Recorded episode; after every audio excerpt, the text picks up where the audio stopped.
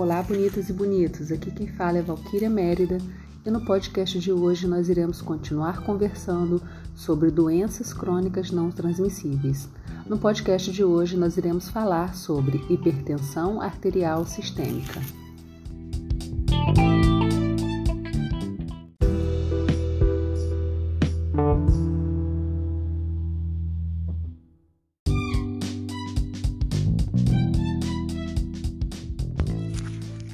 A hipertensão arterial sistêmica é um tipo de doença crônica não transmissível.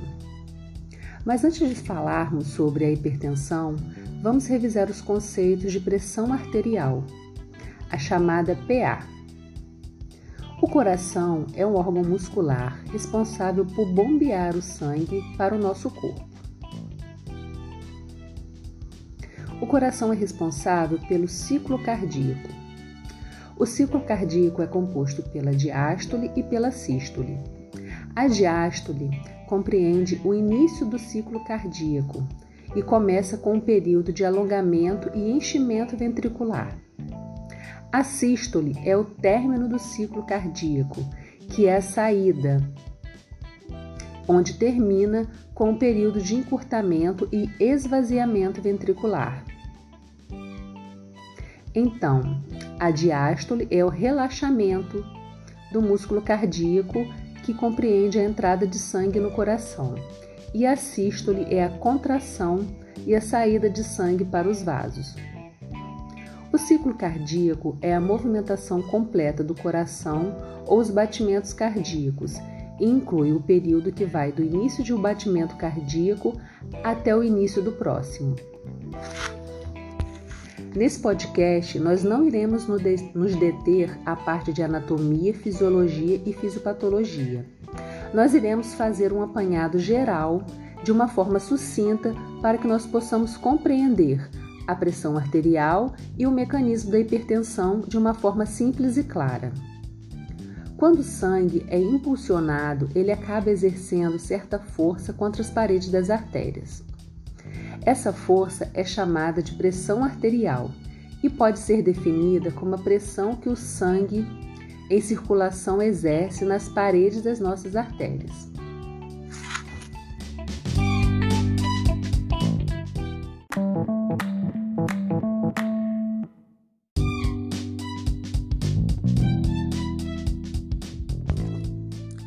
A pressão arterial. A pressão arterial é a pressão exercida pelo sangue dentro dos vasos sanguíneos, com a força proveniente dos batimentos cardíacos. Quanto mais sangue for bombeado do coração por minuto, maior será esse valor, que tem dois números: um máximo, que é o sistólico, e um mínimo, que é o diastólico. O coração bombeia o sangue para os demais órgãos do corpo por meio de vasos sanguíneos. Quando o sangue é bombeado, ele é empurrado contra paredes dos vasos sanguíneos.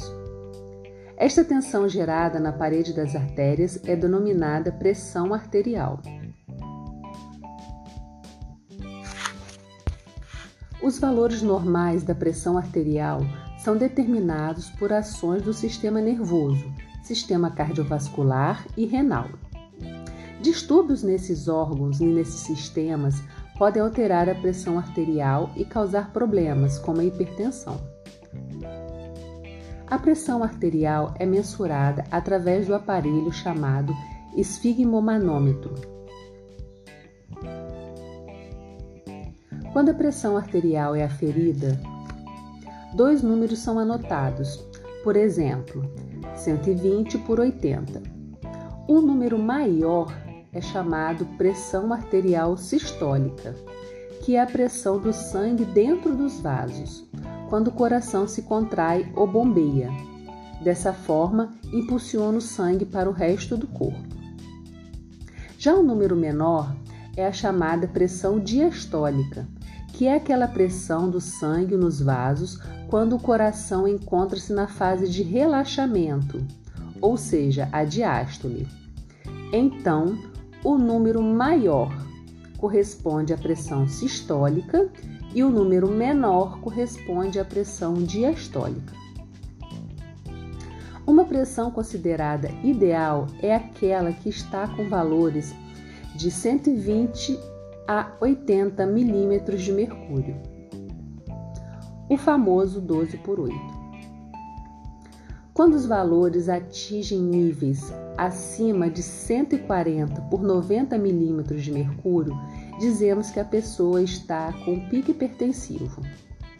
Quando esses valores se, se mantêm durante um bom tempo, ou seja, quando a pessoa está sempre com a pressão acima de 140 por 90, nós dizemos que a pessoa tem hipertensão.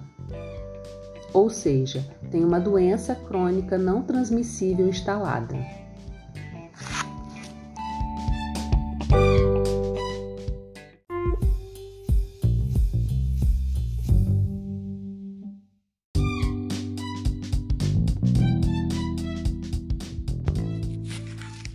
Mas afinal, o que é hipertensão arterial? A hipertensão arterial sistêmica é uma condição clínica de vários fatores. Ela é definida como uma pressão arterial sustentada, como eu já falei anteriormente, maior ou igual a 140 milímetros de mercúrio de pressão sistólica e 90 milímetros de mercúrio de pressão diastólica, ou seja, uma PA maior ou igual a 14 por 9. A hipertensão arterial ou pressão alta é a elevação da pressão arterial para os números acima dos valores considerados normais, 140 por 90 milímetros de mercúrio. Reparem que eu estou frisando bem esse valor para que ele fique fixado e nós não achemos que é um valor normal, pois a pressão acima desse valor ela exerce danos ao organismo. Esta elevação anormal, ela pode causar lesões em diferentes órgãos do corpo humano, tais como cérebro, coração, coração, rins e olhos. A hipertensão arterial sistêmica é a mais frequente das doenças cardiovasculares é também o principal fator de risco para as complicações mais comuns, como o acidente vascular cerebral e o infarto agudo do miocárdio, além de doença renal crônica terminal, dentre outras. A hipertensão arterial sistêmica é um problema de saúde pública em todo o mundo.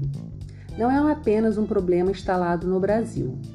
De acordo com a OMS, que é a Organização Mundial de Saúde, mais de um bilhão de pessoas em todo o mundo são hipertensas. Cerca de 4 pessoas em cada 10 adultos têm hipertensão arterial diagnosticada. Além dos níveis pressóricos associados à hipertensão, é muito importante que identifiquemos alguns fatores de risco.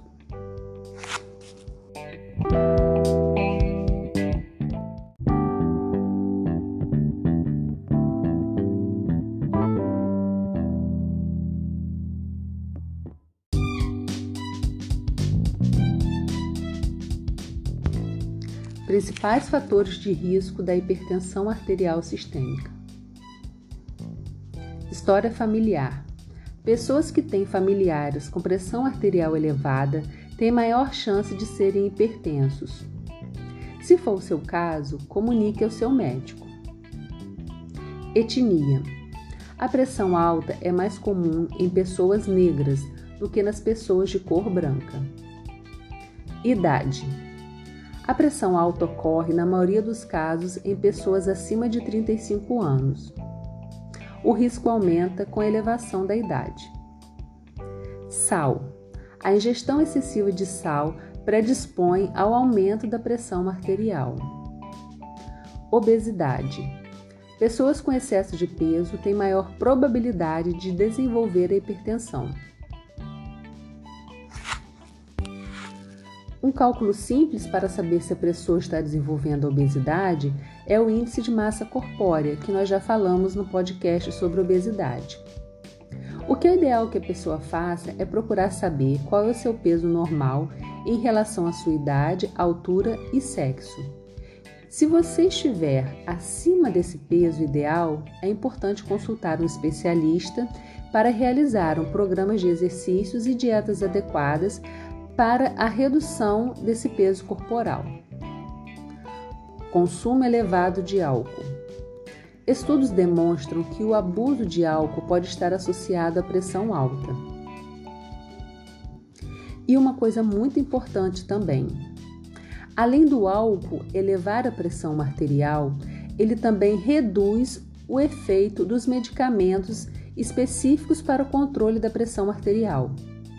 Ou seja, aquela pessoa que é hipertenso crônico, faz uso de remédio contínuo, quando ela ingere o álcool, o álcool faz com que o medicamento perca o seu efeito. Então, nós temos dois problemas instalados. Um, o álcool já eleva a pressão e, além disso, ele corta o efeito da medicação, sendo muito perigoso para as pessoas que têm hipertensão. Tabagismo. O hábito de fumar é um fator de contribuição para a elevação da pressão arterial. Sedentarismo ou inatividade física. Um estilo de vida sem exercícios regulares aumenta a probabilidade de excesso de peso, significando um fator de risco para o desenvolvimento da hipertensão. Em geral, a maioria dos pacientes portadores de hipertensão arterial sistêmica tem seu curso assintomático e o seu diagnóstico e tratamento é frequentemente diagnosticado. Outra coisa importante a dizer é que a maior parte dos pacientes não realiza o tratamento de forma correta, o que aumenta o risco dessa doença.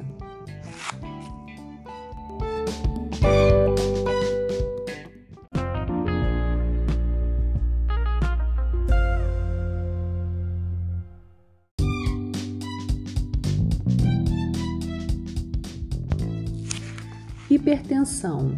Quem se cuida vive mais.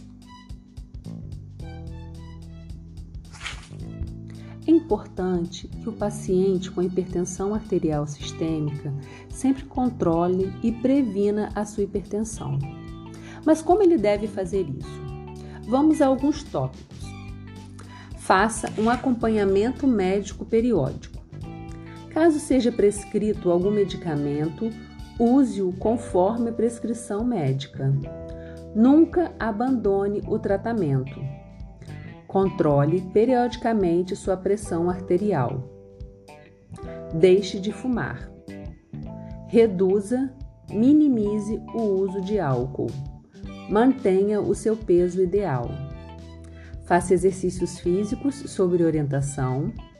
Evite alimentos ricos em gorduras, eles têm grandes quantidades de colesterol que é prejudicial à saúde.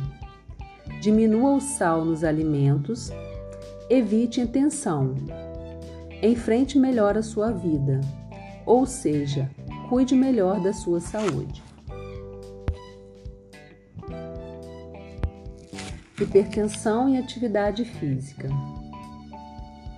Segundo a Sociedade Brasileira de Hipertensão, a realização regular de atividades físicas reduz a pressão arterial, tanto em indivíduos que já têm a pressão alta, quanto aqueles que ainda não têm a doença, mas que têm o risco elevado de desenvolvê-la, como filhos de hipertensos, obesos e o pré-hipertensos, entre outros. É importante observar que, com a prática regular de atividade física, a pressão arterial diminui, não só em repouso, mas também diminui quando a pessoa está realizando suas atividades de vida diária e quando sofre uma situação de estresse. Vale ressaltar também que, além de diminuir a pressão arterial, a realização regular de atividades físicas também diminui a gordura corporal e a gordura no abdômen, que é um importante índice de controle das doenças cardiovasculares. A atividade física também reduz o colesterol e os triglicerídeos, melhorando o perfil lipídico, diminui a glicemia, ou seja, é aquele açúcar que fica na corrente sanguínea, ajudando a prevenir e controlar o diabetes. Então, a atividade, a prática de atividades físicas melhora também a qualidade do sono e ajuda a combater o estresse. Como todos esses fatores que eu acabei de citar costumam estar relacionados com o aumento da pressão arterial e com o aumento dos riscos de doenças cardiovasculares, como infarto, derrame, a prática de atividade física diminui esses fatores faz com que diminua a chance de ocorrência dos eventos de hipertensão arterial. Então, a prática regular de exercícios físicos é recomendada para prevenir e tratar a pressão arterial. É importante salientar que essa prática deve ser orientada por um profissional competente.